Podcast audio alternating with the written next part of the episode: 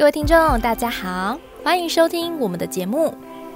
《学文学走江湖》。我是刺客，刺穿文学的真面目。大家好，我是游侠，游出文学的美好时光。各位听众，大家好，欢迎回到我们的节目。今天我们要为大家介绍的主题是人性大考验——蒲松龄的《崂山道士一史誓约》。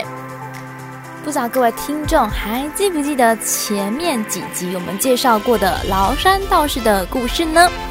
那蒲松龄呢，在这个故事之后，除了呢大力描写啊王生求法的那些非常呃滑稽或神奇的一些过程，以到最后他的那个失败然后撞墙的那种冲突跟戏剧的高潮感哦，其实呢蒲松龄在这个最后的故事的收尾的时候，他还呢写了一段评论。而这个评论的开场呢，还就用异史誓约，用来阐释主题，以揭示讽喻。那为什么叫异史呢？因为就是要有别于正史嘛。那你们还记不记得有一个正史《史记》，它是用什么样的名号去做一个评论呢？就《太史公约》。所以这边其实在模仿《史记》的笔法哦。好，所以他讲到了什么呢？闻此事未有不大笑者，而不知是之为王生者，正负不少。好哦，蒲松龄在讲什么？他说呢，听到呢崂山道士的这个故事啊，就王生呢学法未成，然后撞墙的故事啊，其实呢没有不会大笑的，很多人都会看到别人就嘲笑话王生怎么那么滑稽呀，但是呢。大家往往都是笑别人，却不知道自己也是呢，像王生一样是这类的人哦，正负不少，就是确实还不少哦。我们有时候不知不觉就会落入了王生的毛病哦，也是好逸恶劳。好，接着作者继续讲哦，今有仓府喜乘毒而未食药，遂有损庸视智者，尽宣威惩暴之术，以迎其旨，代之曰。执此术也以往，可以横行而无碍。出世未尝不少笑，遂谓天下之大，举可以如是行矣。是不至触壁而颠绝不止也。好，作者就提到了，现在呢，有些比剑粗俗的人，就是仓府嘛。喜欢呢奉承的巧言，就是乘毒，而害怕呢像食药的直言忠告哦。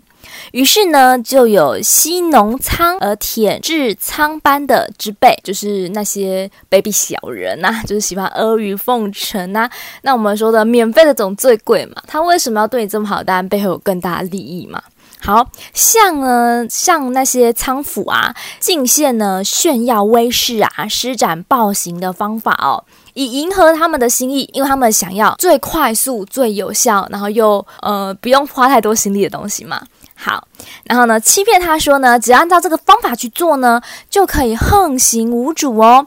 然后那一些鄙贱粗俗的人，刚开始试的时候呢，未尝没有一些效果，就有一点点，有一点成效，就很开心哦。于是呢，就以为天下万事都可以按照此理不到呢，触碰到墙壁而跌倒。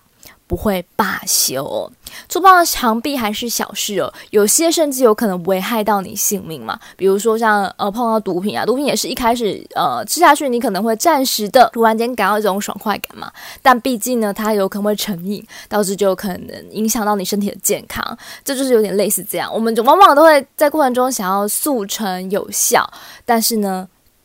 不使用好的方法就是食药，反而喜欢那些乘毒哦，到最后终会。危害到自己哦，这就是人心之恶，最后呢就会自食恶果。听到游侠分享到这里啊，我就不禁想到呢，有一句话叫做“不要相信任何人，因为人类是说谎的动物”。其实这这句话还蛮讲的蛮人性的。那其实出自一个蛮呃有名的漫画，然后改编成呃电视剧，然后也有演电影的，叫做《诈欺游戏》哦。很多年前在日本呢，其实非常的受到欢迎。那这部呃电视剧一开始的设定其实非常的有趣，它其实从一开始就在讨论人性的面貌。那故事的女主角是完全相信这个社会，她是非常正直善良，也相信别人不会因此而欺骗她。相较之下呢，男主角呢，就是他对于人性有比较多的提防跟这个经验值，所以他其实会用比较多的自己的防卫的心理去面对人，然后也把人呢想的可能更为社会化一点。那这个社会化可能就是我们在呃崂山道士，或是我们在《聊斋志异》中看见的，就是。蒲松龄在经历过七十几载人生之后，他所体会到，其实就是人性其实有很多损庸世智者，甚至有很多小人，甚至有很多人看着别人然后在笑，可自己其实也是其中那一种邪恶的分子哦。那这个。这个影集啊，让我最印象深刻，其实最后的这个电影版的收尾哦。这个电影版的收尾，其实它就是要让大家去投票。那希望呢，如果你能够投出红色的苹果，就是大家都愿意选择相信彼此，投出红色的苹果的话，那这个游戏假期游戏就结束了。那可是如果一方有人不投红色苹果，那个得利的方他就会得到非常多的钱。那这是一个很人性的考验哦。那这样的人性考验呢，如果放到了现代，感觉很合理，好像是我们其实真实生活中也是有这样的现象发生。那在蒲松龄的《聊斋志异》里面，其实也常讨论到这样的一个人性的。金钱的欲望的挣扎，那当然，故事的最后呢，也许有人喜欢，有人不喜欢，到最后还是以一个正向的、善良的方式，大家都同红色的苹果。但是呢，在《聊斋志异》里面可就没有这么单纯善良了吼，有一些故事呢，蒲松龄写的非常的赤裸裸，所以说我们才会说，在《聊斋》里面，他看人性哦，你会觉得人有时候比鬼更可怕。所以当你在看呃崂山道士的时候，你在批判王生的时候，也不要忘了去思考自己，我们是不是某些时刻一个不小心也变成了像王生这样子的人呢？那如果我们变成这样的人，我们该如何的自省，如何的调整自己呢？想要克服坏习惯哦，或者是坏的我们的人性的话呢，最重要的一件事情就是你要先了解你自己有哪方面的坏习惯或哪方面的。坏人性哦，这就是为什么蒲松龄他需要透过《聊斋志异》去点醒我们，甚至给大家最后一个警语，告诉我们，其实人有时候都会不知不觉变成像王生，或是像仓府见识笔陋的人哦，然后不知不觉就会掉进了某一种陷阱里面，最后害人害己哦。不过呢，值得一谈的是啊，蒲松龄呢这边的仓府这边的王生啊，其实呢有。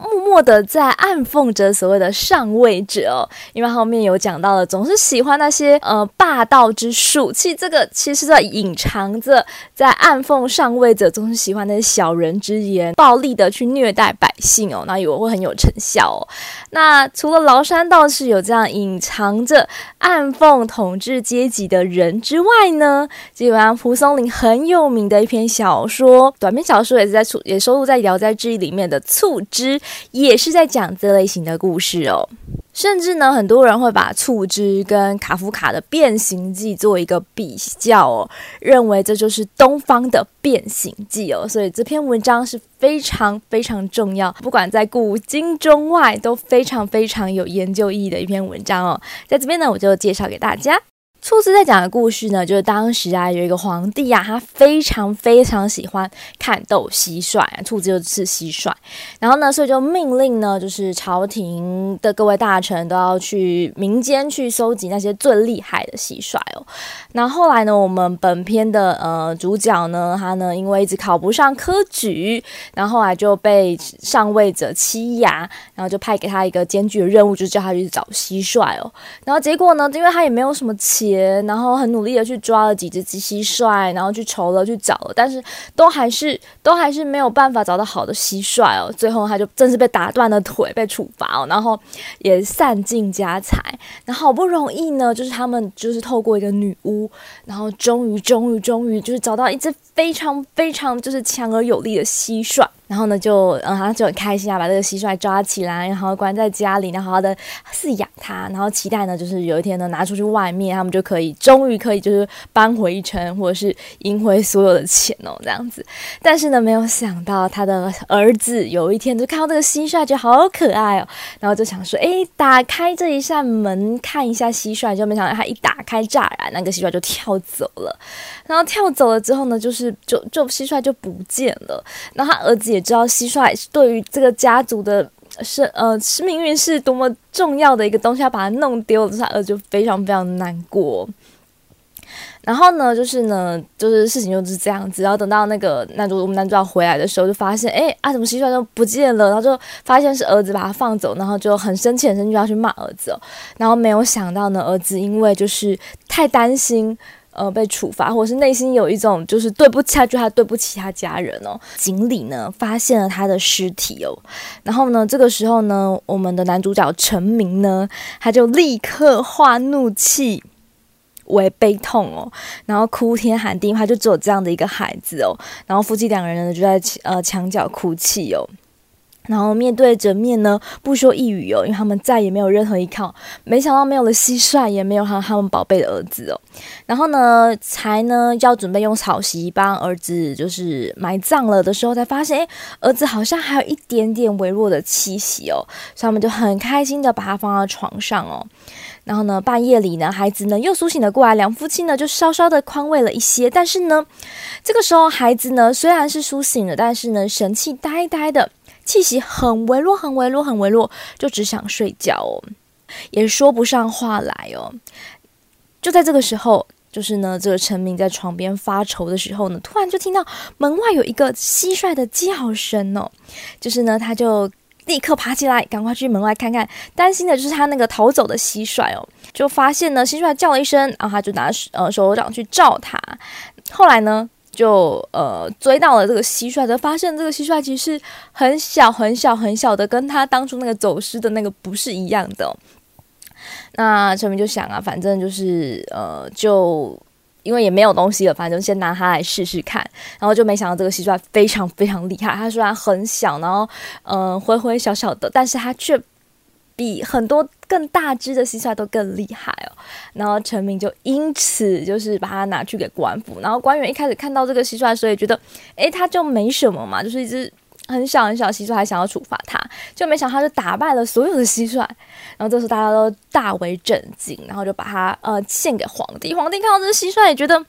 哈，你拿这种这么烂、看起来那么弱小、这么瘦弱的蟋蟀给我。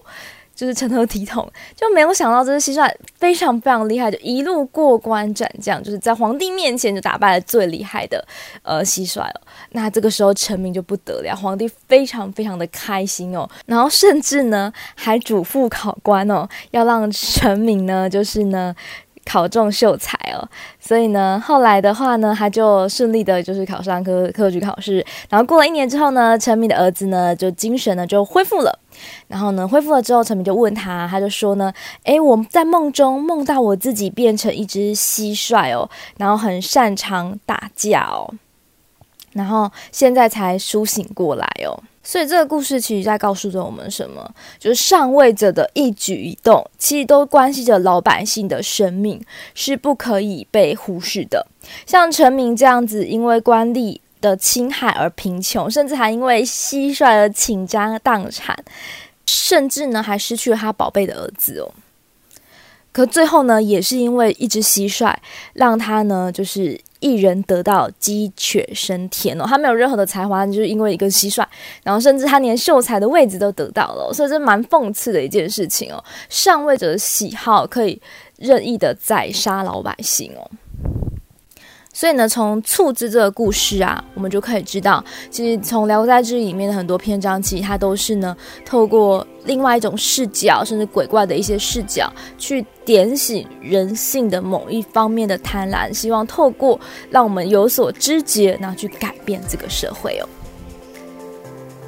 所以每每看到《聊斋》的故事，你都会觉得它其实真的跟我们现在的。连续剧完全是超级大导演的编剧功力哦，那只是说当年可能没有办法拍成连续剧，不然会非常的精彩，因为他其实把人性的很多面向都剖析得非常的深刻哦。那蒲松有句话讲说呢，花面逢迎，视情如鬼哦，说他其实把整个他呃苍茫的一生去看透这些人生的忧跟愁，然后去写下这个时代下他所观察到的人性，也希望借此让人们去思考，希望事情不要如鬼，希望人。最终还是可以比很多的动物来的善良而真诚哦。那我们今天的节目就到这里结束喽。学文学，走江湖，我们下次见，拜拜。